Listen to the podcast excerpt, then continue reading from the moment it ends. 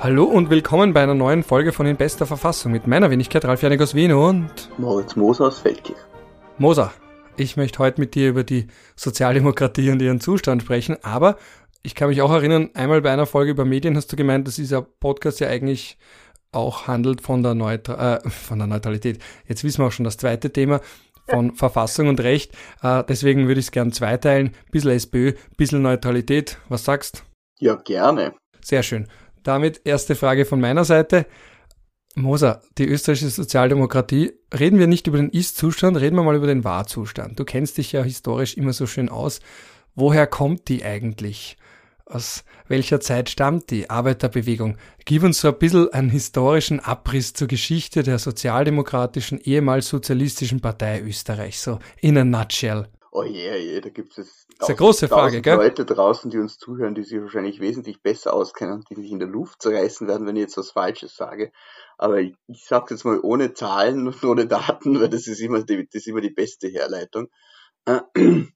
Die Arbeiterbewegung ist natürlich eine Folge der Industrialisierung. Das heißt, du hast eine, eine äh, starke äh, Professionalisierung in der Gewerbetätigkeit, äh, Massenherstellung von Produkten. Man braucht eine große Anzahl an Menschen, die diese erzeugen. Die kommen aus dem Bevölkerungsüberschuss der Landwirtschaft und äh, werden dann in Industriebetrieben ausgebeutet auf, auf teilweise sehr erschreckende Art und Weise. Und diese Leute beginnen sich dann selbst zu organisieren, beziehungsweise äh, gibt es auch eine Arbeiterbewegung von oben, das darf man auch nie vergessen. Es gibt viele Leute, gerade auch in der österreichischen Sozialdemokratie, die aus bürgerlichen äh, Kreisen kommen. Äh, und das sind auch, muss man sagen, viele Juden dabei, eben einfach auch aus ihrer persönlichen Verfolgungserfahrung äh, und dem Wissen, wie das ist, ausgegrenzt zu werden. Da, da finden sich eben äh, intellektuelle Kreise, und die ausgebeutete Arbeiterschaft zusammen und das ist so der Nukleus, aus dem dann in Österreich die Sozialdemokratie entsteht. Wobei man dazu sagen muss, eine Besonderheit der österreichischen Sozialdemokratie ist einmal, dass sie äh, in ihrem Ursprung multinational war, sprich es gibt diesen Heinfelder Einigungsparteitag, äh, bei dem ja dann äh, die sozialdemokratischen Bewegungen aller Kronländer sich zusammenschließen. Äh, diese Sozialdemokratie zerbricht dann natürlich auch mit der Monarchie, allerdings gibt es da noch weitgehende Kontakte, die aufrecht sind und die dann auch in der ersten Republik noch außenpolitisch eine Rolle spielen. Ähm, und diese Sozialdemokratie hat es geschafft, eigentlich, muss man sagen, bis heute nicht zu zerfallen. Das heißt, es gibt äh, in anderen Ländern, äh, im Deutschen Reich sieht man das schon in der Weimarer Republik, äh, Zerfallserscheinung oder Sozialdemokratie, da wird in Deutschland die USPD abgespalten von der SPD. Es gibt in Deutschland auch eine starke kommunistische Bewegung, die hat es in Österreich in dem Sinne nie gegeben. Also es hat schon Kommunisten gegeben, aber die waren nie sonderlich stark. Und das ist diese Einheit, diese zumindest fiktionale Einheit der Arbeiterbewegung in Österreich immer aufrechterhalten worden. Äh, wobei man sagen muss, dass die Sozialdemokratie heute natürlich äh, in dem Sinn keine Arbeiterpartei mehr ist. Wenn man sich ihre Wähler ansieht, dann sind das natürlich noch ähm, die klassischen Stammwähler, von denen es natürlich noch äh, pensionierte Arbeiter zumindest gibt. Aber ansonsten ist die Wählerschaft der SPÖ äh, sehr stark weiblich, teilweise auch akademisch und sehr stark eher vom Dienstleistungs- als vom Arbeitssektor geprägt. Und der Urvater, es ist ja immer ganz angenehm, so einfach irgendwelche Urväter zu finden. Der Urväter, Urvater äh, ist ja der Viktor Adler, oder? Das ist ja quasi die, die historische Figur, oder? Würdest du sagen, es gibt noch andere Urväter, die noch weiter zurückgehen? Also in der österreichischen Arbeiterbewegung ist es natürlich Viktor Adler, der ja da auch äh, zur ähm, Galionsfigur der österreichischen Arbeiterbewegung in der Monarchie aufsteigt und dann, muss man fast sagen, ironischerweise einen Tag vor der Ausrufung der Republik am 11. November 1918 stirbt. Und eine sehr tragische Figur ist ja dann auch sein Sohn, äh, der, der Fritz Adler, der ja bekannt dafür wird, dass er den ähm, Ministerpräsidenten Graf Stürk erschießt beim Frühstück, ähm, dann auch äh, verurteilt und eingesperrt wird und dann wird er von Kaiser Karl begnadigt. Der lässt ihn sogar, glaube ich, wenn ich mich richtig erinnere, im Hofauto abholen, um da die Sozialdemokratie zu hofieren, um die Monarchie noch zu retten, aber es hilft nichts. Und der Fritz Adler ist dann auch äh, eine äh, prägende Figur der Sozialdemokratie der ersten Republik oder zumindest will er es sein, ähm, schafft es dann aber auch nicht so zwischen diesen linken und rechten äh, Flügeln, Bauer und Renner äh, wirklich zu reüssieren und stürzt dann in der Bedeutung völlig ab nach 45, als er eigentlich so einer der letzten Sozialdemokraten und zumindest der letzte der Führungsriege der ersten Republik ist, der am Deutschnationalismus festhält. Ja, ja, und das hat ihn dann auch, wie ich, ich habe mir extra auf Wikipedia nochmal seine, äh, seine kurze Vita angeschaut, äh, zur Unperson. Das ist das Wort, das bei der Kurzbeschreibung bei, bei Wikipedia, das ist immer ganz wichtig, was bei Wikipedia ganz oben steht. Und da steht dieses große Wort Unperson, die er nach 1945 war, bis zu seinem Tod 1960. Und interessanterweise hat er da ist es mir, ich muss zugeben, ich kannte die Person Friedrich Adler nicht, bis ich einmal äh, bei einer Radtour irgendwo durch den zehnten Bezirk dann so einen äh, völlig unbedeutenden Weg, hat auch was von einem politischen Statement, äh, durchkreuzt habe und auf einmal sehe ich der Friedrich Adler Weg und da stand eben äh, so eine Kurzbeschreibung und dann habe ich den gegoogelt und gesehen, im Moment einmal, das ist ja eigentlich ein Mörder, äh, beziehungsweise könnte man sagen, vielleicht so eine Frühphase auch des Terrorismus, eben die gezielte Tötung von politischen Amts- und Würdenträgern. Das ist ja auch eine andere Form von Terrorismus. Eine Frühphase des Terrorismus hat ja nicht auf die Zivilbevölkerung, so wie heute abgezielt, sondern auf politische Entscheidungsträger und gesellschaftlich bedeutsame Personen. Äh, Nächste Person aber, wer Friedrich Adler sagt und wer Viktor Adler sagt, muss auch Otto Bauer sagen. Was ist jetzt mit Otto Bauer? Ist der, warum ist der nicht der Gründungsvater? Ist der der Gründungsonkel? Otto Bauer ist ein bisschen zu jung, um der Gründungsvater der Sozialdemokratie zu sein, aber er ist natürlich dann vor allem in der Ersten Republik eine äh, bedeutende Figur, äh, auch als Außenminister äh, und Verhandler kann man nicht wirklich sagen des Vertrags von Saint-Germain, der wird ja eher oktroyiert, aber dann schon auch bedeutend äh, äh, in den Verhandlungen um Hilfslieferungen für, für diese junge Republik äh, und wird dann auch zum parlamentarischen Führer der Sozialdemokratie, nachdem eben die Koalition zerbricht. Äh, was man ihm immer vorgehalten hat, ist, dass er sich, als dann die Februarkämpfe ausgebrochen sind, ziemlich schnell in die Tschechoslowakei abgesetzt hat. Und äh, damit verschwindet er eigentlich schon im Orkus der Geschichte. Gut, wer Friedrich Adler sagt und Viktor Adler sagt und Otto Bauer sagt, muss auch einen letzten Namen sagen. Welchen? Karl Renner. Ja, was ist jetzt mit dem Karl? Wir haben ihn schon öfters hier thematisiert. Gut, wir wissen jetzt, das ist nicht der Gründungsvater. 1870 im damaligen, also noch heutigen Mähren, aber damaligen Mährenteil der K&K-Monarchie geboren, 1950 äh, gestorben. Der österreichische Herr Karl äh, was ist denn da jetzt seine Bedeutung? Also er ist vielleicht dann der Gründungssohn oder in diesem Triumvirat, in dieser Dreifaltigkeit der Sozialdemokratie, Otto Bauer, Karl Renner, Viktor Adler? Karl Renner ist vielleicht der österreichischste aller Sozialdemokraten, weil er einfach so eine zerfurchte und absurde Lebensgeschichte auch hat, äh, die von so vielen Widersprüchen auch geprägt ist. Also Karl Renner kommt als als Kind einer armen Familie in, in äh, äh Mähren, glaube ich, auf die Welt, äh, unter Tanowitz. Ähm, er hat auch einen Zwillingsbruder, der im, in, in Kindesalter stirbt und Renner hat dann immer gern die Anekdote erzählt, dass er vielleicht erst sein Zwillingsbruder ist, weil man die beiden immer irgendwie mit Bändeln versehen hat, um sie auseinanderzuhalten, aber irgendwann haben sie die getauscht und er weiß nicht mehr genau, ob er der Karl ist oder der andere. Jetzt müsstest du mich erschlagen, um zu wissen, wie der Kassen hat, was Otto, keine Ahnung. Auf jeden Fall äh, nennen wir ihn Karl Renner, äh, ist dann äh, auch durch seine Intelligenz natürlich aufgefallen, äh, hat es dann geschafft zu studieren, was in dieser Zeit nicht vielen vergönnt war und hat dann äh, einen Posten in der äh, Parlamentsbibliothek auch bekommen. Es gibt ja dort immer noch, oder ich glaube, das habe ich eh schon mal erzählt, dass es dann auch die Karteikarten mit seiner Schrift gibt. Auf jeden Fall, Karl Renner wird dann äh, äh, Reichsratsabgeordneter, ist auch eher einer, der ähm, versucht die Monarchie noch zu retten, unter Anführungszeichen, also der sich da eher damit anfreunden kann, ist dann natürlich auch auf Linie mit der Sozialdemokratie. Er versucht noch ähm, äh, bei Kaiser Karl eine Audienz zu bekommen, der schickt ihn aber weg, weil er nicht richtig adjustiert ist, also für, einen, für eine Audienz und dann ähm, kann man dem Karl halt auch nicht mehr helfen, also dem einen, da am anderen, der andere hilft sich selbst. Äh, er wird dann Nationalratspräsident, äh, Staatskanzler natürlich zunächst, Entschuldigung, muss man sagen, Staatskanzler, äh, auch der Staatskanzler von, äh, von Saint-Germain, und geht dann eben in die Opposition, wird dann Nationalratspräsident äh, nach Karl Seitz, Ähm, und äh, spielt eben auch eine Rolle bei diesem tragischen äh, Geschäftsordnungsunfall, bei dem das gesamte Präsidium zurücktritt. Er ist äh, der Erste, der zurücktritt äh, und löst eben eigentlich diese, diese Welle aus, die dann äh, in der Diktatur endet, ohne dass man mit ihm, ihm da die höchste persönliche Verantwortung übertragen kann. Aber es war jetzt wahrscheinlich nicht der geschickteste Move, den er gemacht hat. Ähm, dann äh, befürwortet er den Anschluss, wo man bis heute nicht genau weiß, warum, wem er da helfen wollte.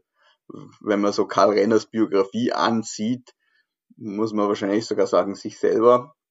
Er ist schon eine interessante Figur, er hat auch immer so einen Hang zum Bürgerlichen. Also ich glaube, da hat in der Sozialdemokratie schon immer ein bisschen hingeschielt auf ihn. Er ist das rechte Lager in der Partei und er, er mag's gern staatstragend. Also er ist ja auch der, der das erste sehr schiere Wappen der Republik äh, entwirft. Er ist der, der äh, die erste sehr schiere Hymne der Republik textet.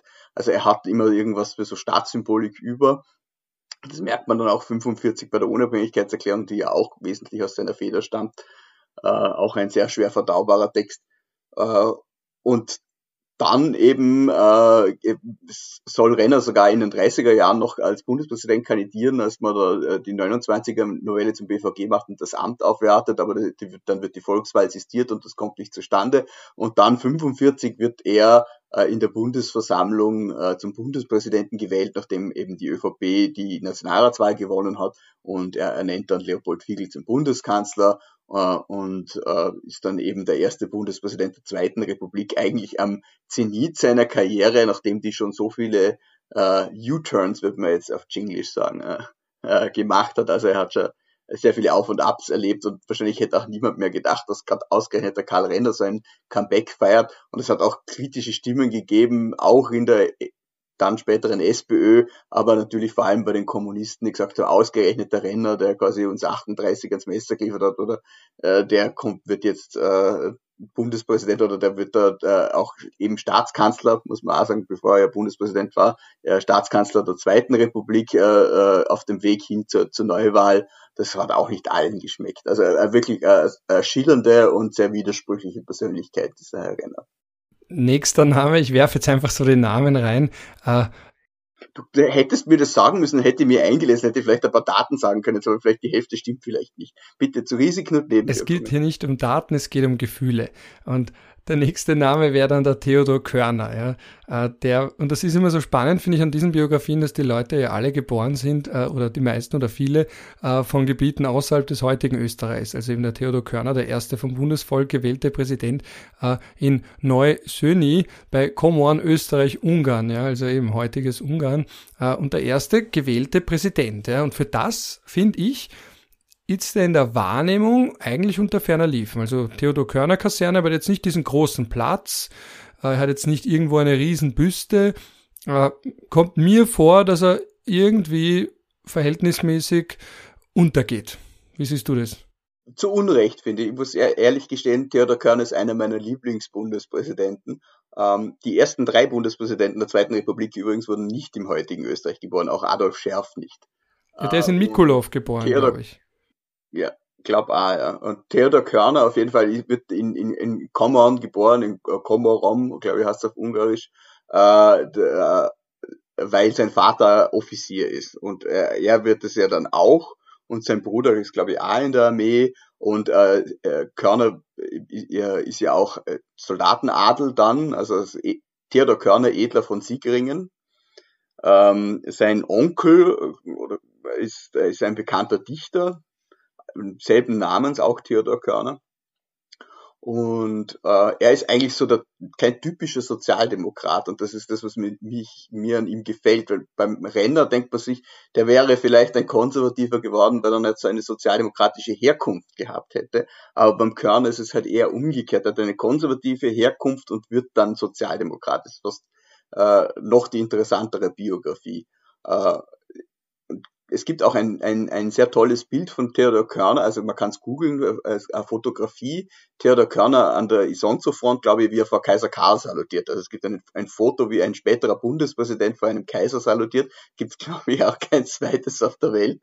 Äh, Körner ist äh, äh, Generalstabsoffizier an, an der Isonzo-Front, ähm, und wird dann in der ersten Republik mit der Abwicklung des Bundesheeres betraut. Also es ist also nicht des Bundesheeres, sondern der gemeinsamen Armee, daher eigentlich dann der österreichischen Hälfte, weil die Trennung ist ja schon vollzogen worden. Ähm, und das ist eine ziemliche Verwaltungsaufgabe, weil natürlich dieser kleine Staat unglaublich viele Offiziere und Soldaten hat und äh, noch Charmeur darf aber nur ganz wenige von verschiedensten Gattungen behalten und das ist unglaublich schwierig, äh, da natürlich Leute zwangs zu pensionieren und das ist eine extrem undankbare Aufgabe und die hängt man unter anderem auch dem Körner um.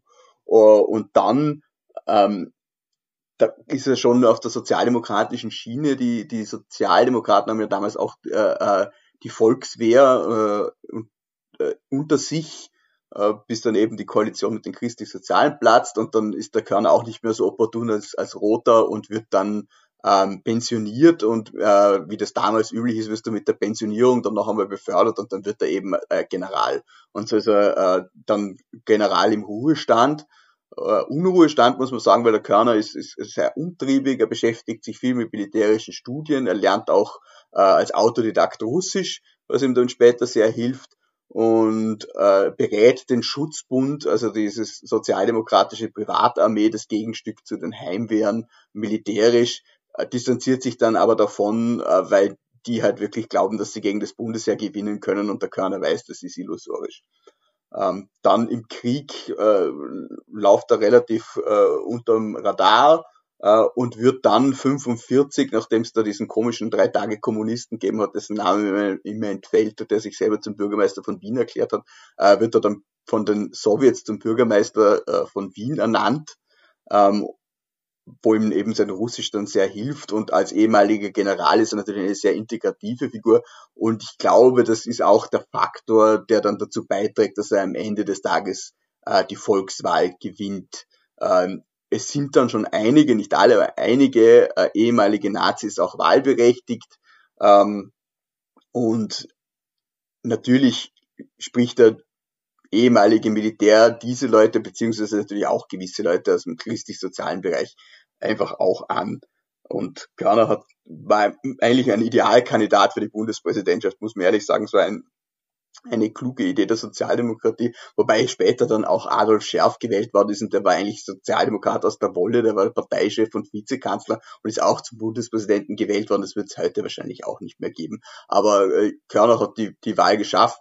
Es gibt immer so diese, diese Anekdoten, dass er es eigentlich eh nicht wollte und dass, er hat eine sehr legere Amtsführung äh, gehabt und war eigentlich im Allgemeinen sehr beliebt ja. und, und äh, immer alleinstehend. Und es hat auch das Gerücht gegeben, dass er äh, homosexuell gewesen wäre, aber das ist vermutlich nicht zutreffend und eher der damaligen äh, wie soll ich sagen, Gräuelpropaganda unter Anführungszeichen geschuldet. Also damals war das ja noch was Anrüchiges und das hat man ihm dann halt versucht irgendwie umzuhängen, weil er eben Single war, aber er hat einige Affären gehabt mit großteils verheirateten Frauen. Der von dir angesprochene Adolf Scherf ist ja noch mehr in Vergessenheit geraten. Also der hat ja nicht mal eine fancy Kaserne, von der ich wüsste, oder jetzt auch keinen schönen großen Platz oder eine schöne große Straße. Warum? Warum ist der Adolf Scherf also in Wien hat jeder Bundespräsident außer, glaube ich, Waldheim äh, eine Verkehrsfläche. Also der Schärf hat sicher auch eine, aber er war jetzt halt auch nicht der wahnsinnsprägende Bundespräsident, wobei welcher Bundespräsident war so wahnsinnsprägend. Äh, Schärf war bei diesem Kennedy-Khrushchev-Treffen dabei, äh, seine Frau war schon verstorben, als er ins Amt gekommen ist, äh, dann hat seine Tochter, die äh, Frau Kirle, das übernommen, äh, deren Sohn dann wiederum äh, Generalsekretär im Außenministerium war, wenn ich es richtig im Kopf habe. Also das, man sieht auch diese Kontinuitäten, die sind dann aber wieder auf die schwarze Reichshälfte hinüber. Ähm, ja, das ist, kann man über Schärf sagen. Ich glaube, man hat ihm nicht viele Vorwürfe zu machen, was seine Bundespräsidentschaft betrifft. Körner, könnte man sagen, hat verhindert, dass der VDU in die Regierung gekommen ist. Also da kann man jetzt ihm, vielleicht wurde von den, von den Ex-Nazis gewählt, aber er hat ihn jetzt nicht wirklich, äh, hat sie nicht wirklich hofiert durch diese Aktion. Wir müssen da ein bisschen durch die Ahnengalerie durchgehen. Den Franz Jonas erspare ich dir, aber der hat wenigstens das für Wiener Studenten allseits bekannte und beliebte, ja, beliebt ist es nicht, es ist einfach nur bekannt, das Jonas Reindl. Äh, aber jetzt müssen wir schon den einen großen Namen noch sagen, den man mit der Sozialdemokratie verknüpft, der immer genannt wird, wenn es um die Sozialdemokratie geht. Du weißt schon wer. Bruno Petermann. Nein, ich wollte eigentlich, eigentlich wollte ich, wollte ich sagen Rudi Fussi. Nein, aber jetzt mal ganz im Ernst, uh, Bruno Petermann, ganz genau. Ja. Bruno Kreisky, Mann. Uh, Bruno Kreisky. Bruno Petermann ist Bruno Petermann ist äh, äh, sozialdemokratischer Parteiobmann, bevor Kreisky ihn, ihn, ihn entthront. Ähm, und ja, was soll man über Kreisky sagen? Ich glaube, die Leute, die uns zuhören, kennen ihn eh. Ich glaube, die Hälfte hat schon weggeschaltet, weil ich jetzt äh, geistig äh, äh, abstrakt aus der Wikipedia zitiere. Aber ähm, Kreisky 101 äh, kommt aus einer bürgerlichen Familie. Ähm, es gibt auch diese schöne Anekdote, die Mutter hat geglaubt, er geht äh, zum Tanzkurs beim, äh, wie heißt der, der, der, der Tanzlehrer schlechthin in Wien, ich schon Elmeier. Elmeier und in Wirklichkeit war aber der sozialistischen Jugend. Ähm, dann Verwandte von ihm äh, machen dann in der Zweiten Republik eine äh, äh, relativ bekannte Ketchup-Fabrik in Österreich auf. Seine Mutter ist eine geborene Felix. Ähm, und äh, Kreisky wird halt eben Sozialist und äh, kommt dann als Staatssekretär, der zwei, äh, geht nach Schweden in, ins Exil, er ist äh, äh, jüdischer Herkunft, die Nazis verfolgen ihn, er äh, kann sein Studium noch kurz äh, vorm Anschluss abschließen und äh, ist dann gleich äh, weg, weil sonst äh, äh, die Gestapo verhaftet ihn auch noch. Ähm, dann reist er aus nach Schweden, äh, wo auch übrigens die äh, Eltern von Heinz Fischer hingegangen sind. Äh, die Frau von Heinz Fischer spricht auch deshalb noch Schwedisch, weil sie dort auch aufgewachsen ist. Seine, die, die, deren Eltern waren auch im schwedischen Exil, wie viele österreichische Sozialdemokraten. Ähm, und Kreisky kommt dann zurück nach 45, wird dann Staatssekretär äh, später und ist äh, Staatssekretär im Außenministerium während des, des Staatsvertrages auch ähm, und übernimmt dann eben die SPÖ in der Opposition, äh, schafft es dann tatsächlich Erster zu werden, mit Hilfe der FPÖ eine Minderheitsregierung aufzubauen, das Wahlrecht zu ändern und dann die absolute zu machen und der Rest ist Geschichte. Und apropos Geschichte, ich bin ja auch noch so sozialisiert worden, dass die SPÖ irgendwie immer an der Macht war gefühlt. Also ich kann mich erinnern, der erste Kanzler aus meiner Wahrnehmung war Franz Wanitzky und es war irgendwie so eine Art Naturgesetz, eben dann auch Klima und Gusenbauer war so eine Art österreichisches Naturgesetz, dass der Kanzler immer rot ist. Und das erklärt dann auch, und deswegen kann ich mich auch erinnern. Ja, zwischen Klima und Gusenbauer war schon Zeitl anderer. Ja, ja, aber, aber so, äh, so allgemein, sagen wir so, einen, einen Überhang und lange Zeit auch dieses Gefühl, es ist überhaupt ein Naturgesetz. Also, ähm, was ich damit aber eigentlich sagen will, ist, ich kann mich noch erinnern, wie der Sebastian Kurz einmal bei einem Interview in halb wehleidigem Ton gesagt hat, äh, in Österreich will man nicht akzeptieren, wenn mal ein nicht SPÖler, also ich weiß nicht den genauen Wortlaut, aber sinngemäß quasi, dass es nicht geht oder dass man in Österreich nicht akzeptieren kann, wenn mal nicht jemand von der SPÖ Kanzler ist. Und nachdem wir ziemlich genau gleich alt sind, also alle drei, du ja auch, äh, das war so ein bisschen diese Wahrnehmung, dass eben die SPÖ die Kanzlerschaft mehr oder weniger gepachtet hat. Eben Wolfgang Schüssel hat damit ja schon mal gebrochen. Äh, es war nicht so eine Dominanz wie die, wie sie sich angefühlt hat. Und heute kann man sich schon fast gar nicht mehr vorstellen, dass die SPÖ die Kanzlerschaft fast schon gepachtet hat. Jetzt könnte man lange irgendwie pseudo-innenpolitische Nabelschau betreiben und fragen, wann hat der Niedergang der SPÖ begonnen? Wollen wir nicht. Was ich dabei aber interessant finde, ist, dass ja jetzt eigentlich alle Beobachter sagen, jetzt müsste doch gerade die Zeit der Sozialdemokratie sein. Inflation, äh, Verarmung beziehungsweise auch Umverteilungsfrage und all das eigentlich Themen, die der SPÖ in die Hände spielen. Davor noch hat man ja gesagt, Pamela René Wagner als Ärztin mit nicht abzusprechender Kompetenz im allgemeinen Sinne und gerade auch bei einer Pandemie. Da war auch eine Auflage nicht verwertet. Jetzt gibt es die Auflage Inflation, die nicht verwertet wird. Äh, jetzt gibt es einen Führungsstreit in der SPÖ. Äh, jetzt schon die Frage, woran liegt es, dass in einer Zeit, wo die Sehnsucht, also ich höre das ständig, die Leute haben eine Sehnsucht nach einer Sozialdemokratie, aber diese Sehnsucht wird nicht befriedigt, weil ja, wir haben da jetzt irgendwie so diese ganzen Sachen, die natürlich Innenpolitik-Journalisten und alle, die Innenpolitik-Gossip Gossip mögen, lieben. Dieses, ah, da ist ein Foul und der will das werden und der hat das gesagt und so weiter und so fort. Aber was ist denn dein Take? Hast du einen originellen oder hast du irgendeinen, warum die SPÖ sich, obwohl die Themenlage eigentlich klar in ihre Hände spielt, sich trotzdem so schwer tut? Also ich glaube, es gibt zwei Probleme. Das erste Problem ist diese Sehnsucht. Ähm, man wünscht sich eine gute alte Zeit zurück. Das ist fast so ein bisschen wie so K&K-Nostalgie. Man will die Kreisky-Jahre zurückhaben, weil man sich ja auch nicht mehr erinnert, wie das damals war. Also die wenigsten, die jetzt politisch aktiv sind, waren es damals oder können sich überhaupt wirklich konkret erinnern.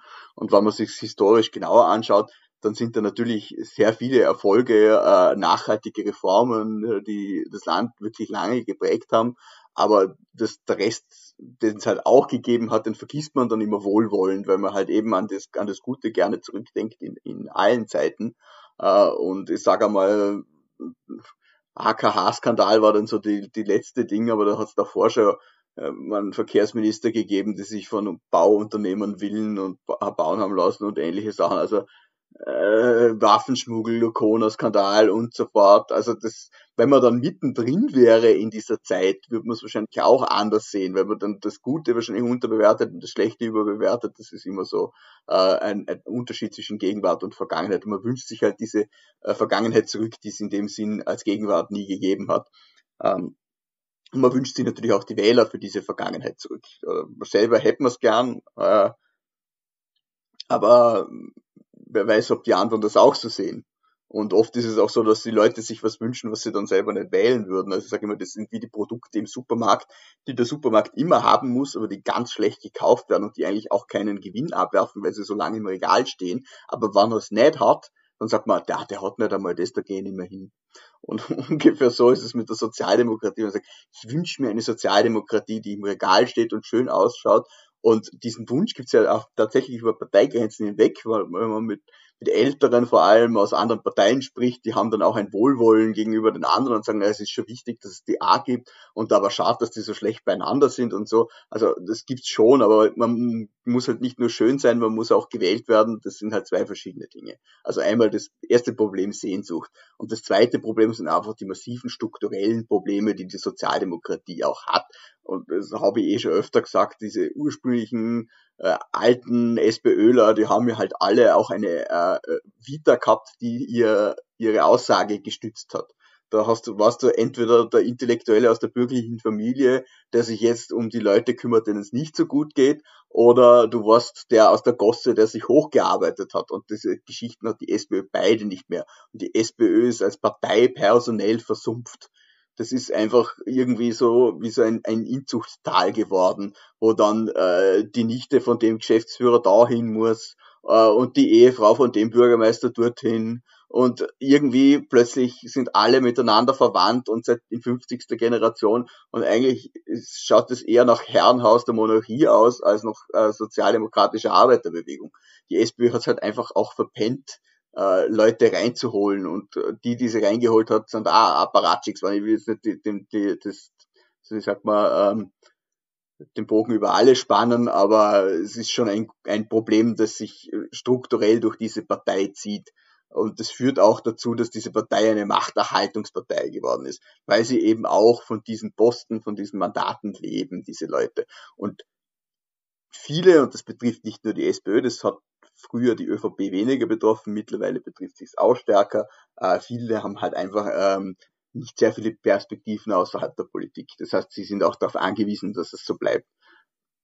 Da drängt es einen nicht so zur Veränderung dann, wenn man den Spatz in der Hand halten kann. Und es, es fehlen halt einfach auch irgendwie die Rezepte. Also immer nur überall Geld drüber zu schütten und Mehrwertsteuern zu senken, wenn es wenigstens helfen würde. Aber ich, ich, ich habe die tiefsten Zweifel daran, dass jetzt eine Mehrwertsteuersenkung tatsächlich die Inflation drosselt. Und ich bin kein Volkswirt, aber das klingt nicht wahnsinnig überzeugend. Und wenn man so liest von den Leuten, die sich damit auskennen, dann klingt es noch weniger überzeugend. Also da muss doch was, da muss es doch was Besseres geben. Und irgendwie hört man das von der Sozialdemokratie nicht. Und äh, also der Doskozil kann schon Dinge anbieten bis zu einem gewissen Grad. Oder er hat einfach schon ein bisschen so Populismus gemacht im Burgenland. Das finden auch einige sehr gut. Das kann man so und so bewerten. Aber äh, da kann man zumindest sagen, ist was passiert. Da hat man einfach mal gesagt, wir machen jetzt ein Mindestlohn und nicht immer aber, aber, aber, sondern man hat es halt einfach mal gemacht. Und äh, da gibt's die eine oder andere Initiative, die gut ankommt, sagen wir mal so. Ob sie dann funktioniert, wird man langfristig sehen. Äh, es gibt auch sehr kritische Stimmen, was jetzt zum Beispiel diesen Vorschlag, die Wahlärzte abzuschaffen betrifft, weil äh, das Gesundheitssystem doch zu einem guten Teil über Privatversicherungen ähm, finanziert wird. Das habe ich lange auch nicht gewusst, aber ich habe viele Freunde, die, die, die aus irgendwelchen verrückten Gründen Ärzte geworden sind. Und äh, einer hat mir mal erzählt, äh, dass eben das ein massives Problem für die Spitäler wäre, jetzt zum Beispiel die Privatversicherungen abzuschaffen, weil die Spitäler wirklich, wirklich Geld verdienen mit diesen Privatversicherten und dieses Geld nicht nur in die Privatversicherten fließt, sondern über äh, Umkehrwege auch in die allgemeine Erhaltung. Ähm, und wenn das weg wäre, hätte man einfach ein Problem. Also das ist zum Beispiel mal sowas, wo man sagen kann, okay, ich weiß nicht, ob der Vorschlag von Ziel, die Wahlärzte abzuschaffen, wirklich dem Gesundheitssystem hilft. Aber es ist zumindest einmal ein Vorschlag, aber die, so die Sozialdemokratie ist sonst eher so, äh, eben, wie gesagt habe, Richtung Gießkannenprinzip abgedriftet und man kann nicht genug Milliarden ausschütten. Aber die Leute wollen nicht nur Geld, die Leute wollen eine Idee haben, die Leute wollen eine Vorstellung davon haben, wie sie in 10 oder 20 Jahre leben werden, wie ihre Kinder dann leben werden, wie sie sich noch eine Wohnung leisten können, wie sie noch einen Job haben werden, äh, wie sie das äh, erreichen, was man heutzutage Work-Life-Balance nennt. Und da fehlt irgendwie das, die, die große Idee meiner Meinung nach, dieses, äh, dieser Weg, den man vielleicht ein Stück mit anderen auch gemeinsam gehen kann. Das finde ich auch so interessant, dass ja eigentlich, äh, ich dachte mir lange, die ÖVP hätte es schwieriger, weil sie ja eigentlich kein äh, Modell anbieten kann, also kein neues oder keins, das zu der heutigen Zeit in dem Sinne passt, sondern, wie der Name schon sagt, konserviert äh, und traditionelle Bilder einfach weiter tradiert während die SPÖ es leichter hat, indem sie sagt, okay, bei all diesen neuen Fragen Work-Life-Balance oder eben Scheinselbstständige, Menschen, die zwar selbstständig sind, aber nicht so wie ich. Ich bin auch aufgewachsen mit Selbstständiger heißt, der ist reich. Und heute bin ich jetzt selber selbstständig und ich bin alles andere als reich äh, und merke auch, dass die zum Beispiel auch die Sozialversicherung für Selbstständige, die war ja mal die elitäre, äh, das ist heute mehr so das äh, Sozialversicherungsghetto geworden.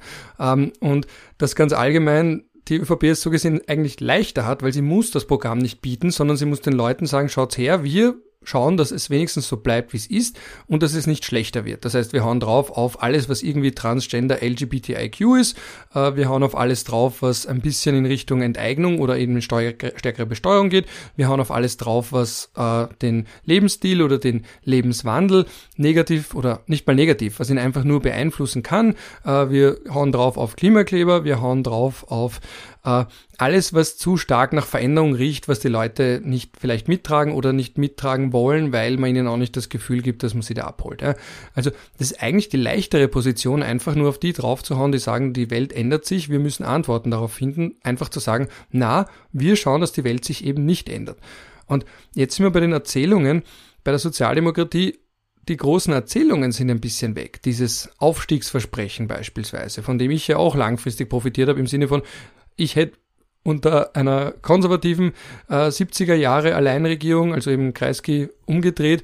Äh, Wenn es die gegeben hätte, hätte ich zum Beispiel nicht studiert.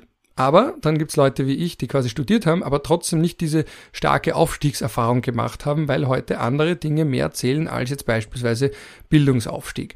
Und auch so Erzählungen wie 888, ja, so acht Tage schlafen, äh, acht Tage, acht Stunden schlafen, äh, acht Stunden arbeiten, acht Stunden Freizeit. Also auch wenn es darum geht, wie wir unsere Zeit nützen, womit wir sie verbringen, äh, da hat die ÖVP leichter zu sagen, alle Arbeitszeitverkürzung geht sich nicht aus.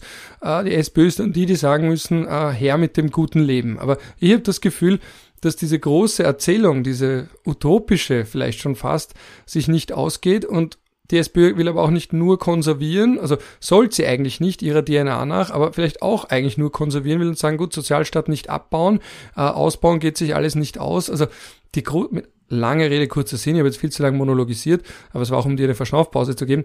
Der lange Rede, kurzer Sinn, die SPÖ und allgemeine Sozialdemokratie hat die große Erzählung nicht oder eben nicht mehr, oder? Man hat die großen alten Geschichten und das ist ein bisschen ein Problem. Die Sozialdemokratie ist von, von ihrem Grundkonzept her keine Partei, die in die Vergangenheit blickt, aber sie ist mittlerweile eine geworden. Also aus, aus meiner Gefühlslage heraus sind es sehr viele äh, Sektionen, Ortsgruppen, die in äh, irgendwelchen Kellerlokalen sitzen, die ihnen äh, die Gemeinde zu viel zu günstigen Preisen vermietet, weil die Gemeinde asozialdemokratisch ist und da sitzt man dann unter irgendwelchen eingestaubten Winkeln äh, aus den 60er Jahren, die man früher mal zum Maiaufmarsch mitgenommen hat äh, und erzählt sich, wie super der Kreisky war. Und das ist halt jetzt so ein bisschen das Bild, das die Sozialdemokratie von sich aus zeigt. Die Sozialdemokratie ist eben keine konservative Partei, keine, die äh, machterhaltend wirkt. Und dann hast du auf der anderen Seite die progressiven Leute, die aber vielleicht ein bisschen sehr mit Aggressivität auch auffallen, die auch äh, mit Vorwürfen kommen, was äh, aus ihrer Sicht auch gerechtfertigt sein mag, die eben ähm, Diskriminierungsgeschichten erzählen. Das ist schön und gut, wenn ich Interessensvertreter für diskriminierte Gruppen bin, aber die Mehrheitsbevölkerung will nicht hören, dass sie andere Leute diskriminiert, auch wenn es die Wahrheit ist. Und da kommen wir jetzt zu den grausamen Gründen der Demokratie, weil in der Demokratie ist halt nicht immer das schön, was auch gut ist. Ähm, und die Leute wollen halt einfach was anderes hören. Und ich habe heute schon dran denken müssen, ich habe es auch getwittert an diesen äh, äh, chilenischen Film äh, No, ich weiß nicht, wer ihn kennt, sehr empfehlenswert. Da geht's äh, um die Kampagne, äh, mit der man das Pinochet-Regime abgewählt hat. Und ähm, da wird ein PR-Experte äh, engagiert, um eben diese Kampagne zu unterstützen. Er kommt dorthin und man zeigt ihm zuerst so den Spot, den die vorbereitet haben, um den äh, weil der Pinochet muss jetzt diese Kampagne zulassen aus, aus internationalem Druck heraus. Es gibt eine Abstimmung, ob der Pinochet bleiben soll oder nicht. Also sie, äh, Pinochet oder no, äh, Demokratie quasi. Und er muss halt also ein Mindestmaß an Opposition zulassen. Und sie kriegen jetzt eine Sendezeit im Fernsehen und dürfen auch Spots senden. Und ihre Idee, einen Spot zu senden, ist halt, die Verbrechen des Pinochet-Regimes darzustellen und den Leuten zu zeigen, wie grausam dieser Pinochet ist und man muss jetzt wegkommen von dem. Und der PR-Experte sagt, na, weil die Leute fürchten sich ja davor, die, er will was Grausames sehen. Es ist hat, hätte natürlich alle Berechtigung der Welt, diese Verbrechen dieses Regimes darzustellen, aber mit dem kommt man halt nicht über 50 Prozent, sondern man, und dann machen sie ganz äh, lustige, fröhliche, lebensbejahende Spots, äh, in denen sie halt einfach sagen, no, und dann Regenbogen ist ihr Symbol und äh, das wird alles ganz fröhlich und positiv und zukunftsbejahend gemacht, weil sie den Leuten auch zeigen wollen, sie müssen sich vor der Zukunft ohne Pinochet nicht fürchten. Und das jetzt heruntergebrochen auf weniger diktatorische Gegner und andere Probleme kann man halt auch sagen, der SPÖ ist diese Geschichte abhanden gekommen, den Leuten eine positive Zukunft, ein positives Zukunftsbild zu zeigen, ihnen zu sagen, schaut's her, das ist das, was wir euch bieten wollen oder das, was wir ermöglichen können. Nicht immer so, äh, wir haben damals dieses gemacht und damals jenes und jetzt wollen wir das.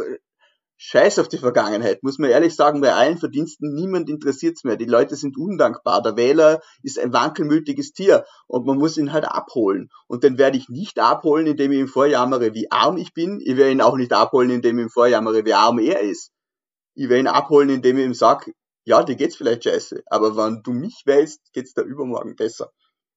Und im Idealfall würden sie diese Versprechen auch noch einhalten, aber das ist ein anderes Kapitel. Gut, da müssten wir jetzt die philosophische Frage anreißen, was das gute Leben denn eigentlich ist, was wir seit Aristoteles schon mit uns tragen in der gesamten Staatsphilosophie und allgemein der Philosophie, dieses gute, glückliche Leben. Aber im Prinzip äh, hat sich da ja, glaube ich, seit, seit Aristoteles nicht viel verändert. Gemeinschaft, äh, ein gewisses Maß an Sicherheit, ein gewisses Maß an Selbstbestimmung äh, und Mittelmaß, also nicht im Sinne von oh, nur mittelmäßig, sondern eben die gesunde Mitte. Äh, eine Mittelschicht, äh, Menschen, die nicht ganz hoch hinauskommen und dann das Volk unterdrücken, auch nicht zu viele äh, Proletarier, um äh, ein bisschen aus einer späteren Zeit ein Wort da auch noch einzuweben, äh, dass man eine gesunde Mittelschicht hat und das gesunde Leben ist ja genau das, das nicht diese nur Hochs und Tiefs hat, sondern eben ein gesundes Mittelmaß, also Mittelmaß als was Positives. Äh, und diese Erzählungen gibt's ja heute nicht mehr, auch weil da wird's dann schnell esoterisch und wir sind ja doch eine stark individualisierte Gesellschaft. Da ist mit diesem, ja, wir müssen zusammen helfen und wenn du einen Sozialstaat hast, geht's allen besser.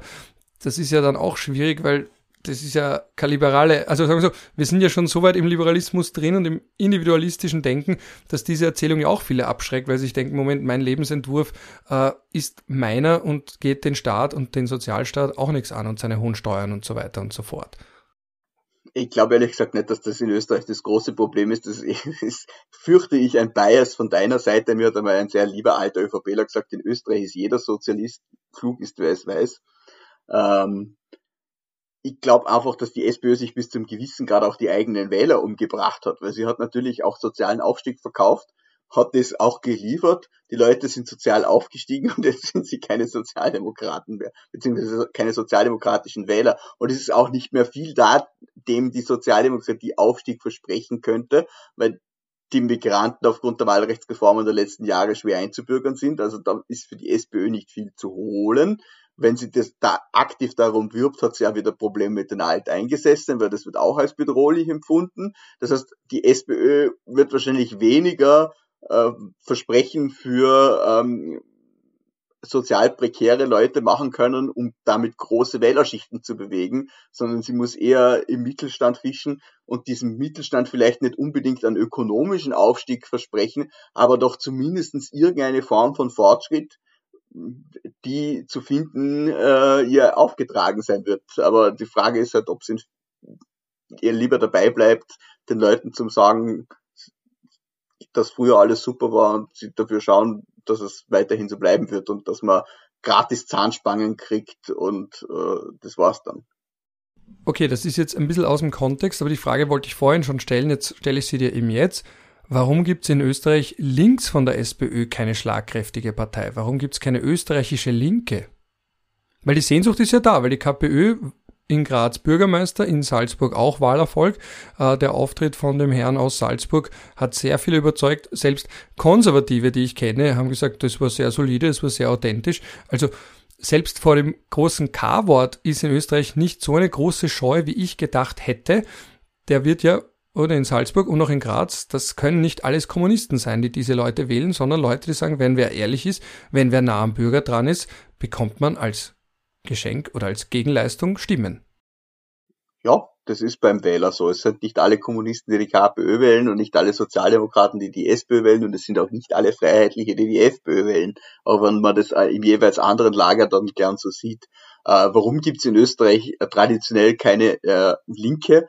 Na, das letzte Mal, als es die gegeben hat, das waren die Kommunisten, die sind dann mit dem Ende der sowjetischen Besatzung im Orkus verschwunden, auch, haben sich auch innerlich zerfleischt. Ähm, es hätte schon äh, eine Tendenz dazu gegeben, zu Beginn der Zweiten Republik, ganz am Anfang, da hat es ja die alten Sozialdemokraten gegeben und dann die revolutionären Sozialisten haben sich die genannt, das waren die Jungen. Äh, und äh, dann hat man sich aber geeinigt und hat dann eben die SPÖ gegründet, wo man die beiden Flügel wieder vereint hat, mehr oder weniger. Und das Programm war sozialdemokratisch, aber man hat die Partei dann sozialistische Partei genannt, um eben diesen revolutionären Sozialisten da ein bisschen äh, Zubrot zu geben, zumindestens was den Titel betrifft. Und in den 90er Jahren hat dann Franitzky das auf sozialdemokratisch ändern lassen, weil dann nämlich im, im äh, zerfallenden Ostblock sich diese ganzen ehemaligen kommunistischen Parteien dann in sozialistische umbenannt haben, wenn sie es nicht eh schon waren und versucht haben, da so an auf äh, demokratischen Sozialismus zu machen und da wollte er nicht anecken. Insbesondere war der Franitzky natürlich auch eher vom rechten Flügel der SPÖ, auch ein klassischer Sozialdemokrat. Nadelstreif-Sozialist.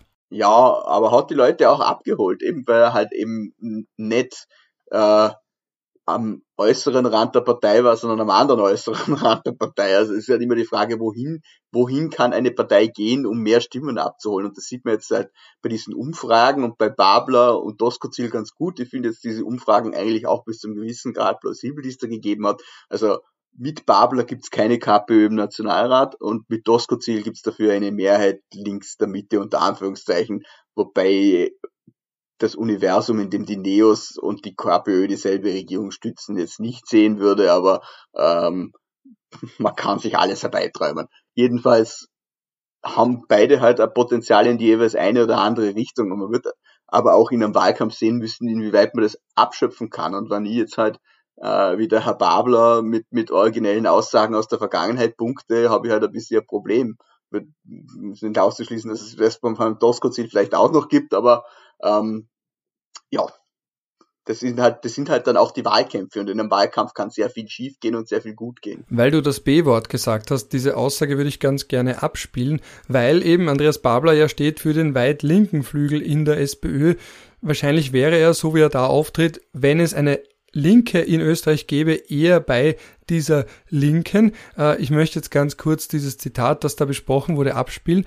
Ich finde es nämlich auch insofern interessant, weil einerseits die Art zu reden ist eine, die man typischerweise mit Sozialdemokratie assoziiert, eben jemand, der nicht versucht, schön nach der Schrift zu sprechen und so weiter, aber gleichzeitig gibt schon Einblick auch in einen Teil, der außenpolitisch ganz anders denkt als das, was man auf Bundesebene von der SPÖ als staatstragende Partei kennt oder vermuten würde. Also manche haben auch so Parallelen geschlagen zu Corbyn äh, und ganz allgemein zu äh, linksgerichteten Populisten. Also insofern ist das ja auch eine Richtungswahl für die SPÖ selbst.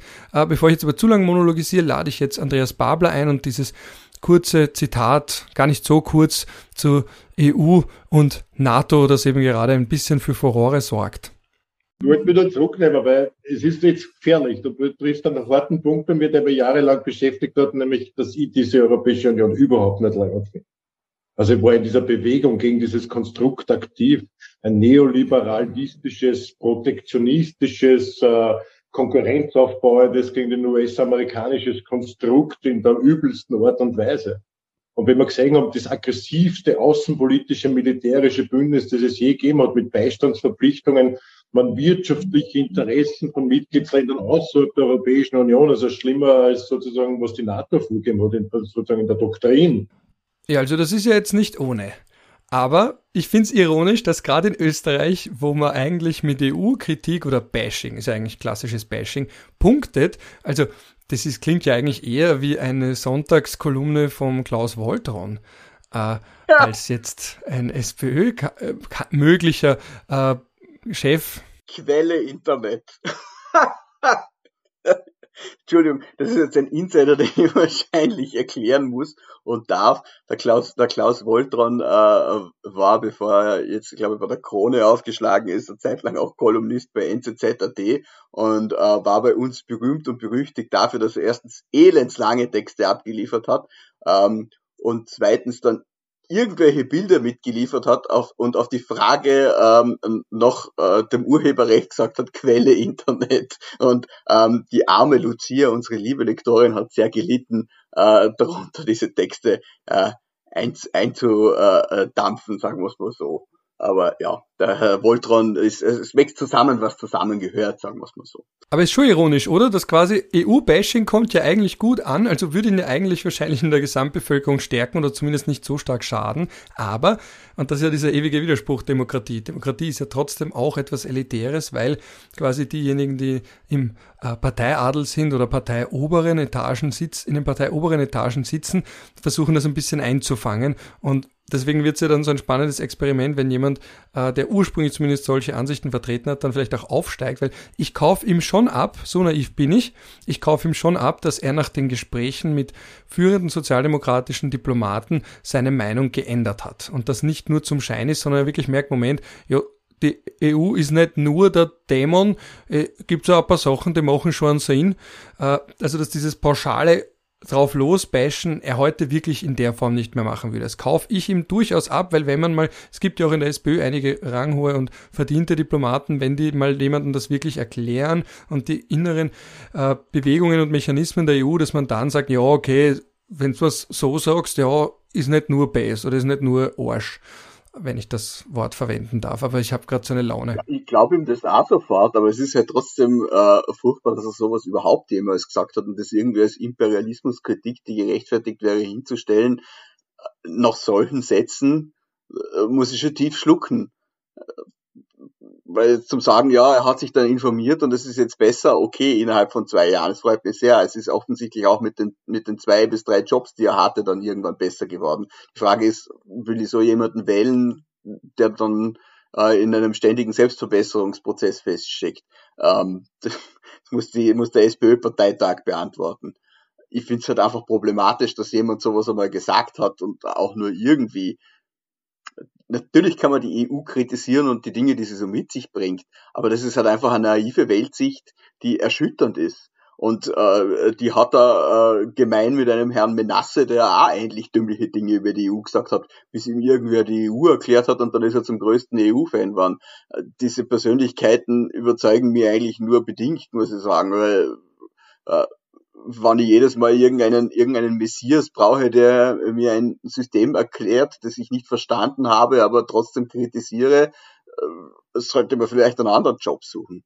Ja, und es sagt aber schon auch was, weil man dann natürlich merkt, wie es an der Basis aussieht in Sachen EU und auch Neutralität, weil Es haben ja da alle, als Zelensky im Parlament war, gesprochen darüber, dass die FPÖ-Mandatare geschlossen aufgestanden sind, aber die SPÖ war ja da auch in sich gespalten, in den Teil, der äh, gegangen ist und die dann auch alle möglichen Ausreden gefunden haben. Ich glaube, da war von Geburtstagsparty am Vorabend bis zur Zahnarzttermin, also da waren alle möglichen Ausreden, weil die Leute auch nicht offen dazu gestanden sind und zu sagen, na, Neutralität und wir wollen uns da nicht positionieren. Ja? Also da ist schon auch viel unter der Decke, oder? Man kann nicht bei jedem hineinschauen und wissen, ob diese Ausreden alle gestimmt haben oder ob vielleicht wirklich was war. Ich will es niemandem unterstellen. Aber diejenigen, die sich wirklich dort absentiert haben, um dann hinterher was zu behaupten, was nicht gestimmt haben, sind das meiner Meinung nach das allerletzte. Und solche Leute sollten nicht im Nationalrat sitzen, ganz egal bei welcher Partei sie sind. Die Blauen sind wenigstens dazu gestanden, weißt du, was ich meine? Das, äh, wenn ich äh, schon Checks vom Kreml annehme, dann soll ich sie wenigstens auch in die Luft halten. Aber so dumm zu sein, wirklich so bodenlos dumm zu sein und so zu tun, äh, als hätte irgendeine Friedensmission an den fucking Herrn Putin eine Chance, wann irgendein Provinz-SPÖler aus der Obersteiermark mit seinem Hintern wackelt. Also, ich finde keine Worte für diese Vorstellungen, die manche Leute da haben. Und der Kreisky wird im Grab rotieren, weil dieser Mann war ein versierter Außenpolitiker und der hat genau gewusst, was geht und was nicht geht. Und diese Leute taumeln in irgendeinem abstrusen Friedensgedanken dahin, der in der Intention löblich sein mag, aber einfach keine Verhaftung in den Realitäten der Weltpolitik findet. Und da fragt man sich halt wirklich, was für Leute da im österreichischen Nationalrat sitzen und sagen, wir sind hundertprozentig solidarisch mit der ukrainischen Bevölkerung, aber nicht mit dem Herrn Zelensky. Also es fordert niemand von ihnen, dass sie hundertprozentig solidarisch mit dem Herrn Zelensky sind. Aber vielleicht sollte man den Präsidenten eines Staates, der Opfer des größten Angriffskrieges in Europa nach dem Zweiten Weltkrieg geworden ist, doch ein bisschen mehr zuhören als irgendeinem Typen, der mit der russischen Mafia am Motorrad in der Gegend herumfährt und sein eigenes Volk an der Front verheizt. Aber diese Leute sind natürlich gebunden in der Feststellung, dass die Ukrainer auch sehr böse sind. Und die können nicht abstrahieren und sich nicht vorstellen, okay, natürlich gibt's dort narzisstische Gruppen bei diesen russischen freiwilligen Korps, die sich da eingeschleust haben. Und das ist, wird auch ein Problem sein in Zukunft. Aber ich muss doch das Große und Ganze sehen und mir denken, die Ukraine ist der Staat, der überfallen worden ist und kann nicht an diesen Dingen einfach die große Sache aufmachen. Es ist extrem, extrem schwierig und extrem diffizil, aber ich kann nicht einfach sagen, es haben beide recht in einem Angriffskrieg, in dem einer das Opfer ist und der andere der Aggressor. Vielleicht macht es auch einfach ein bisschen leichter für einen selbst, indem man möglichst sagt, na, es ist doch, man kann so sehen und so sehen und damit erträgt man es vielleicht leichter. Vielleicht ist das tief in unserer Psyche drin, dass die Sachen nicht ganz so simpel sind, da ist Aggressor, da ist Verteidiger, sondern na, es werden schon beide einen Anteil haben und ich kann da so gesehen mich da ein bisschen zurücknehmen, weil ich kann es von außen eh nicht einschätzen, auch wenn es noch so offensichtlich ist, weil wir sogar eine Generalversammlungsresolution haben, die eine relativ deutliche Sprache spricht. Diese Generalversammlungsresolution ist übrigens auch insofern relevant, weil wir auch ein bisschen bisschen über die Neutralität, über die Neutralität debattieren äh, und die Schweiz ja auch und die Schweiz hat da interessantere Vorschläge. Bei uns gibt es ja noch keine Vorschläge. Äh, in der Schweiz zum Beispiel wird diskutiert zu sagen, gut, lässt man die Neutralität äh, nicht ganz beiseite, aber zumindest ein bisschen rückt man sie auf eine, in eine Richtung, wenn es eine klare Resolution der Generalversammlung gibt, die sagt, wer ist Angreifer und wer ist Aggressor. Das ist so eine Möglichkeit zu sagen, gut, dann ist man bei Waffenexporten nicht ganz so streng oder bei Wiederexporten. Äh, eine andere Möglichkeit ist auch zu sagen, äh, dass die Schweiz unilateral feststellt, Dazu hat sie ja die außenpolitischen Kapazitäten. Wer ist Aggressor? Wer verteidigt sich? Aber ob man die Neutralität eben nicht mehr ganz so absolutistisch versteht, sondern eben qualifiziert. Und da waren auch interessante Artikel in der neuen Zürcher Zeitung, die in die Richtung gegangen sind, zu sagen, wir sind bündnisfrei, aber wie wir uns in einzelnen Kriegen verhalten, ist trotzdem unsere Sache, je nachdem, wie eindeutig die Unterscheidung zwischen Aggressor und Verteidiger ist. Das ist bei uns in der Debatte meiner Wahrnehmung nach noch nicht angekommen. Da ist Neutralität, wir waren neutral, wir sind neutral, wir bleiben neutral und aus. Das ist der große Unterschied zwischen der Schweiz und Österreich. Die Schweiz ist neutral, weil sie ein Interesse an der Welt hat. Österreich ist neutral, weil es kein Interesse an der Welt hat. Ja, aber wir müssen jetzt langsam auch eins haben und es kommt ja trotzdem hinein. Also die Debatten werden ja trotzdem geführt äh, auf die eine oder andere Art, äh, eben in der Art wie der Herr Babler oder eben als radikales Gegenprogramm zu sagen, so, äh, führen wir jetzt mal eine offene Debatte über nicht die, Neu und vor allem, das ist auch so, ich war gerade bei einer Neutralitätsveranstaltung als Diskutant und das Interessante dabei war, äh, dass sich da in manchen Kreisen ja eh alle einigen können. Es geht ja gar nicht so sehr darum, die Neutralität aufzugeben und morgen der NATO beizutreten. Das ist ja gar nicht der Hauptpunkt irgendwie ist unsere Neutralitätsdebatte in der Öffentlichkeit verkürzt auf, wir sind nicht bei der NATO und bei einem Krieg tun wir gar nichts, weil dann werden wir auch in Ruhe gelassen. Aber Neutralität ist ja noch viel mehr. Also das ist ja auch das aktive Werben damit, äh, das ist ja auch ein entsprechendes Budget fürs Bundesheer haben, personelle und materielle Kapazitäten beim Bundesheer haben, ein starkes Heer haben, eine bewaffnete äh, Neutralität haben, die sie auch selbst behaupten kann. Also da hängt ja noch viel mehr dran als nur, wir mischen uns nicht nirgends ein und dann haben wir unsere Ruhe und wir wollen vielleicht mit allen noch Geschäfte machen. Also rein rechtlich ist es ja wirklich äh, unterm Strich rein aufs Militärische bezogen und auf Kriege bezogen, äh, eben den Kern, aber politisch interpretieren wir da alles Mögliche hinein, was, was, äh, und, und keiner weiß, was jetzt eigentlich genau heißt. Aber für wen hängt es dran? Für dich und mich vielleicht, aber für die allgemeine Bevölkerung ist die Neutralität doch was ganz anderes. Ja, was ähm, ist sie? Ja, ich bin kürzlich mit einem Freund nach Deutschland gefahren und äh, wir haben dann immer wieder, ich habe einen Nissan Micro, der fährt nicht sehr schnell. Äh, und dann hast du immer wieder diese, diese ähm, BMWs und Audis, oft mit Schweizer Kennzeichen, die äh, an einem vorbeiziehen, als hätten sie gerade eine Schallmauer durch, zu durchbrechen. Und der Freund von mir hat dann gesagt, er versteht das nicht, dass die Deutschen das nicht zusammenbringen, da äh, 130 äh, Beschränkung zumindest einzuführen. Und er hat gesagt, das ist für sie eine religiöse Sache, so wie die Neutralität für die Österreicher eine religiöse Sache ist oder das Waffentragen für die Amerikaner. Und da gibt's keine rationalen Diskussionen. Wenn das wer anfasst, dann ist reine Emotion. Und das wird bei der Neutralität noch lange so sein. Also das ist einfach dieses, wir wollen nicht in andere Kriege hineingezogen, keine, und der, der, der Nehammer hat das sehr, sehr klug geerntet, auch aus seiner Perspektive, er gesagt, kein österreichischer Soldat setzt einen Fuß in die Ukraine. Und das ist genau da, die Angst, die die Leute haben. Und die wollen das einfach nicht. Das kann ich gut finden, das kann ich schlecht finden, was auch immer. Aber da bin ich mir relativ sicher, weil wir morgen eine Volksabstimmung machen, ob ein österreichischer Soldat einen Fuß in die Ukraine setzen soll zum jetzigen Zeitpunkt, haben wir ein Ergebnis, das weit jenseits der 50 Prozent auf einer Seite liegt. Das ist schon klar, ja. Aber was ich interessant finde, auch an der Diskussion heute hat das jemand angemerkt, äh, man hat die Neutralität modifiziert, nicht mit dem EU-Beitritt selbst, aber mit den Jahren danach, wo man eben weitergegangen ist in Richtung Verteidigungsunion. Das hat vielleicht auch der Rest der Welt mitbekommen, auch Russland, das uns ja 2001 schon kritisiert hat und gesagt hat, man hat ein Interesse daran, dass wir immerwährend neutral bleiben. Da hat dann das österreichische Außenministerium übrigens gesagt, dass die Neutralität inhaltsleer ist. Kann ich mir heute eher weniger vorstellen, dass das Außenministerium so über die Neutralität sprechen würde. Wolfgang Schüssler hat es sogar gewagt, in Richtung möglicher NATO-Beitritt vorzustoßen.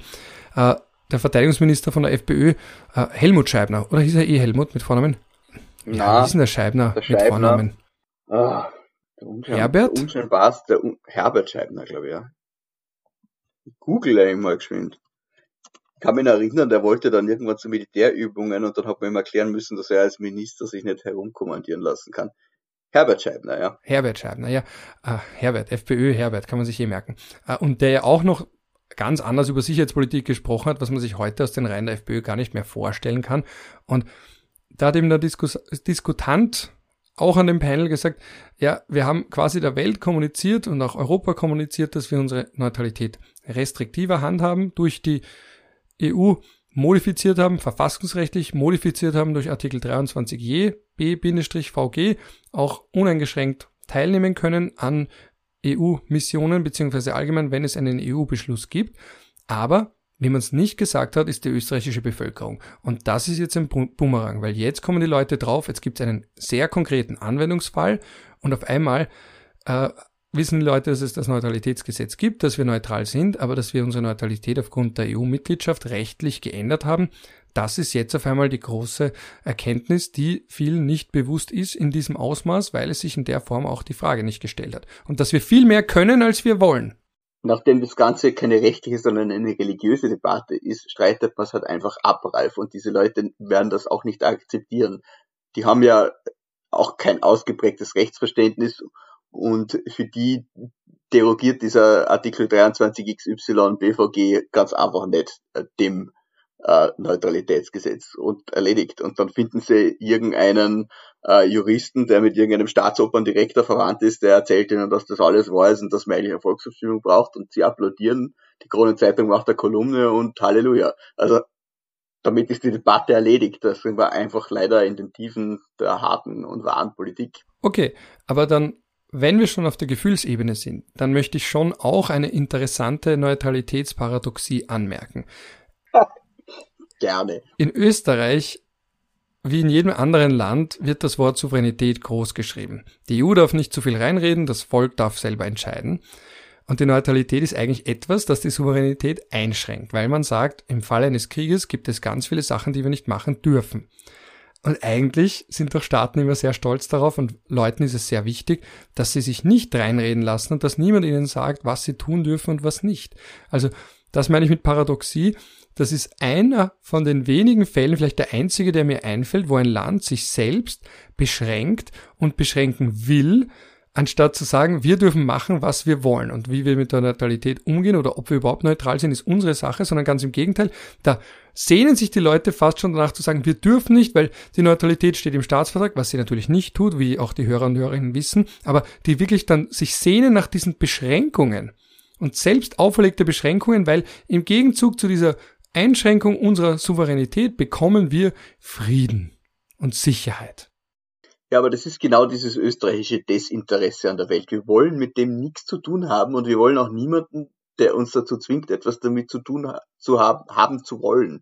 Also wir lassen uns von niemandem reinreden, worin wir uns nicht reinreden lassen. Das ist halt eine sehr, eine sehr österreichische Sache.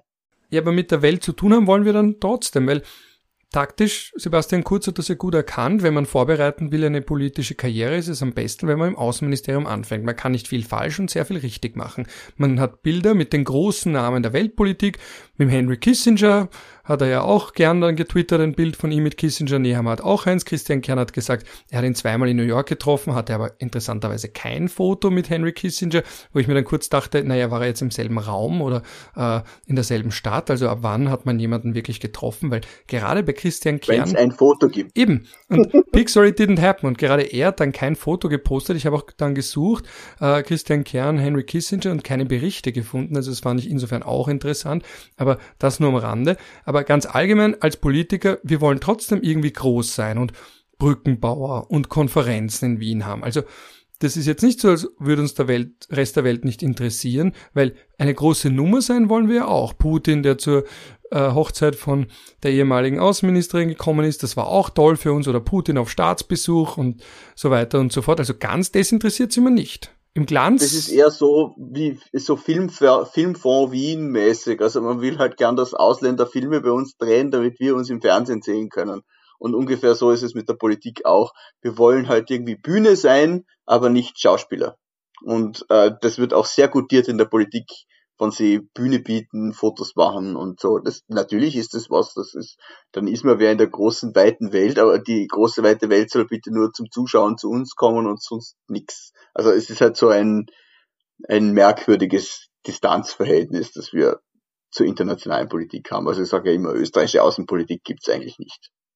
Ja, äh, letzte Anekdote vom Robert Reichler, der eben auch am Podium war, äh, vom Profil der hat gemeint, und das fand ich ein sehr schöner Punkt, Stichwort identitätsstiftende Wirkung der Neutralität. Er erzählt eben von seiner Neutralitätserfahrung, so wie jeder Österreicher eine hat. Er erzählt von der Volksschule, dass man da so ein paar Sätze geschrieben hat, so wie mein Vater ist das und das, meine Mama ist das und das, oder eben zum Beispiel Österreich ist ein neutrales Land. Also schon in der Volksschule und dann hat er schön den Bogen gespannt, gesagt, so, das hat er in der Volksschule dann gelernt und dann jetzt als Erwachsener hat er eine Ministerin gesehen, ich nehme an, er wird die Frau Edstadler gemeint haben, die dann in der ZIP 2 sitzt und noch einmal sagt, die Neutralität ist identitätsstiftend, wir sind ein neutrales Land. Also das quasi von früher Kindheit an bis ins mittlere und vielleicht dann auch hohe Alter einem regelmäßig gesagt wird, wir sind neutral und das ist gut so und es ist Teil unserer Identität. Dass man sie dafür prügelt, verstehe ich ehrlich gesagt nicht wirklich, weil es ist halt es einfach. Es war kein auch, Prügeln, es war nur eine Beobachtung. Nein, nein, man hat, sie schon, man hat sie schon kritisiert dafür. Nein, und ich denke er hat sie nicht halt, geprügelt. Na, aber es ist halt einfach die Wahrheit, oder? Also, man, man kann es natürlich kritisieren, weil man das als Argument für irgendwas hernimmt, das schon. Aber die Neutralität ist identitätsstiftend und eben deshalb ist sie auch so diffus. Es, es, es ist wie Religion, sage ich. Und du hast 50 verschiedene Auffassungen im Christentum, was beim Abendmahl passiert. Und ungefähr so ist es mit der, mit der Neutralität in Österreich auch. Das glaube ich gar nicht. Ich glaube, dass die Neutralität in Österreich relativ klar definiert ist. In der politischen in Wahrnehmung. In der Volksseele. Ja, ich glaube, die Neutralität für die Mehrheit der Bevölkerung bedeutet, wir kommen nicht zur NATO. Erstens. Zweitens, wir halten uns aus Kriegen raus, aber komplett raus. Und drittens, wenn wir uns einen Vorteil in Kriegen verschaffen können, dann haben wir kein Genierer, das zu tun. Und viertens, wir bieten immer an, dass man nach Österreich kommt, um zu verhandeln für die, wie du gesagt hast, Bühnenfunktion. Und ich glaube, dass diese vier Eckpfeiler die Neutralität relativ klar definieren und das ist halt eine sehr restriktive Auffassung von Neutralität. Das geht schon in das, was Bruno Kreisky als Neutralismus bezeichnet hat. Aber ich glaube, dass die Neutralitätsvorstellung, ich wünsche mir regelmäßig, äh, Twitter das auch manchmal, eine Art Umfrage, wie die Bevölkerung Neutralität wahrnimmt und sie vor allem definiert. Mein Bauchgefühl sagt mir, mit diesen vier Eckpfeilern hat man eine von der breiten Bevölkerung getragene Neutralitätsdefinition. Das Diffuse ist eigentlich eher in Expertenkreisen und dann auch in der Frage der Handhabung der Neutralität. Da wird es dann diffus ich frage mich ja immer, wie, wie so die öffentliche Meinung ausfallen würde, wenn Österreich die Neutralität mal wirklich so, so hardcore durchziehen würde, so aller Irakkrieg, ja, illegaler Überflug der Amis, wir zwingen ein amerikanisches Flugzeug zur Landung oder so. Was was ich meine? Also mal wirklich nicht so, ah, wir machen ein Foto und protestieren, sondern wir, wir, wir ziehen das jetzt wirklich durch. Wir sind jetzt so, so, äh, so schweizneutral. Wir schießen euch aber, wenn es deppert kommt wie, wie, wie dann wohl das Echo wäre, das würde mich wirklich interessieren, weil das, das könnte in die eine oder andere Richtung kippen, weil die, die generelle Feigheit, na, so, so verscherzen wollen wir es uns auch wieder nicht, und in die andere so, ja, jetzt sind wir endlich wer und wir waren eh schon immer neutral. Ich tendiere eher zu zweiterem. Ich glaube, da könnte man als Politiker auch, auch, auch gut ernten, wenn, wenn man bei so einem bewaffneten Konflikt einmal die Neutralität wirklich so übers scharfe Messer zieht. Wir haben es im Irakkrieg gemacht, insofern, dass man den USA nicht erlaubt hat, 2003 bitte, wohlgemerkt, den USA nicht erlaubt hat, durch österreichisches Gebiet Truppen äh, zu manövrieren. Also Sie sind dann drüber, drüber geflogen und die, äh, und die Draken damals haben Fotos geschossen, ja, schrecklich. Ja, bei den Überflügen ja, aber zumindest kein Truppen, also keinen Truppentransit durch österreichisches Territorium, also Luftraum ist auch Territorium, wie wir eh schon durchdekliniert haben, aber zumindest nicht am Boden. Und beim Irakkrieg 1990-91, das auch nur kurz zur Vervollständigung, kurze neutralitätsrechtliche Einführungsvorlesung, sobald ein UNO-Sicherheitsratsmandat besteht, ist die Neutralität raus. Die Neutralität ist auch rechtlich raus bei allem, was unterhalb eines zwischenstaatlichen Kriegs ist. Also bei Bürgerkriegen kommt sie auch nicht zur Anwendung, sie kommt auch bei Terrorismus nicht zur Anwendung, sie kommt selbst beim Nahostkonflikt nicht zur Anwendung, weil wir Palästina nicht als Staat verstehen. Das ist alles Neutralitätspolitik. Rechtlich kommt sie überhaupt erst bei einem Krieg von Staat A gegen Staat B, vielleicht auch C, D, Weltkrieg und so weiter zur Anwendung, aber nur da, das ist eh schon genug und auch dann könnte man nochmal runterdeklinieren, auch da gilt dann nur, äh, keine militärische Unterstützung, alles andere ist Verhandlungssache, Verhandlungsmasse oder Diskussions- und Interpretationsspielraum. Aber das ist eben eine Experten- oder Politikerdiskussion. Äh, in der breiten Bevölkerung ist, wir unterstützen einfach keinen oder eben so wenig wie möglich oder vielleicht humanitär, damit wir uns ein bisschen besser fühlen können. Wir gehen beim Biller und beim Spar einkaufen. Das ist ein schönes Schlusswort.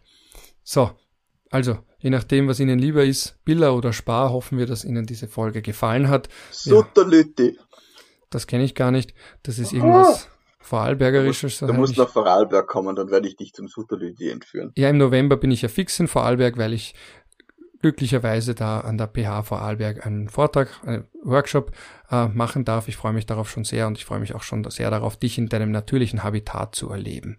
Ich zeig dir meinen Garten. Ah, wow, du Bobo. Oder nicht Bobo, was ist das, wenn man einen Garten hat? Das ist, klingt schon sehr elitär.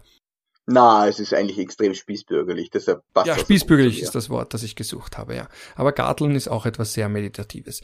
Gut, äh, ich wollte noch zu guter Letzt um Spenden betteln. Ich freue mich jedes Mal, dass die Leute sogar inflationsangepasst ein Bier im Schweizhaus spendieren. Habe auch gesehen, dass manche sagen, geht woanders hin als in Schweizhaus.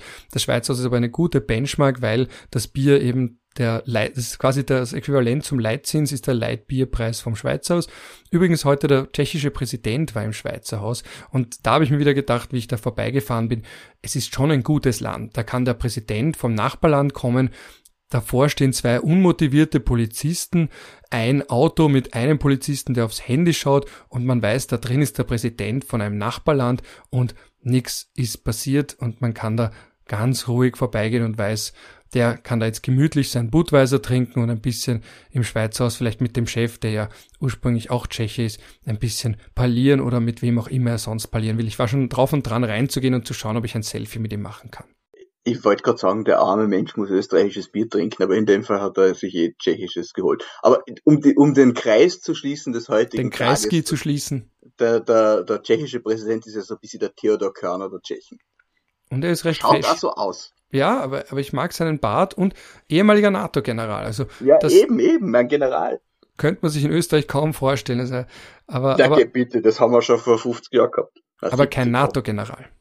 Naja, na, aber ein, ein K&K Generalstabsoffizier, das haben die Tschechen auch nicht mehr. Sehr gut. So, also, weiter Bogen, weiter Kreisky gespannt. Lach doch aus Höflichkeit wenigstens bei diesem schlechten Wortspiel. Danke. Äh, und wie gesagt, ich freue mich über Spenden für Schweizhausbier. Äh, wenn nicht, auch okay. Wir freuen uns, wenn ihr zuhört, wenn ihr Feedback gebt, wenn ihr klickt, wenn ihr die Folgen teilt.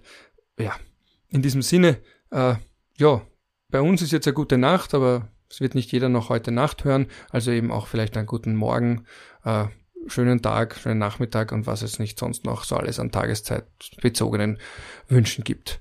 Und dann, ja, ah ja, ciao aus Wien.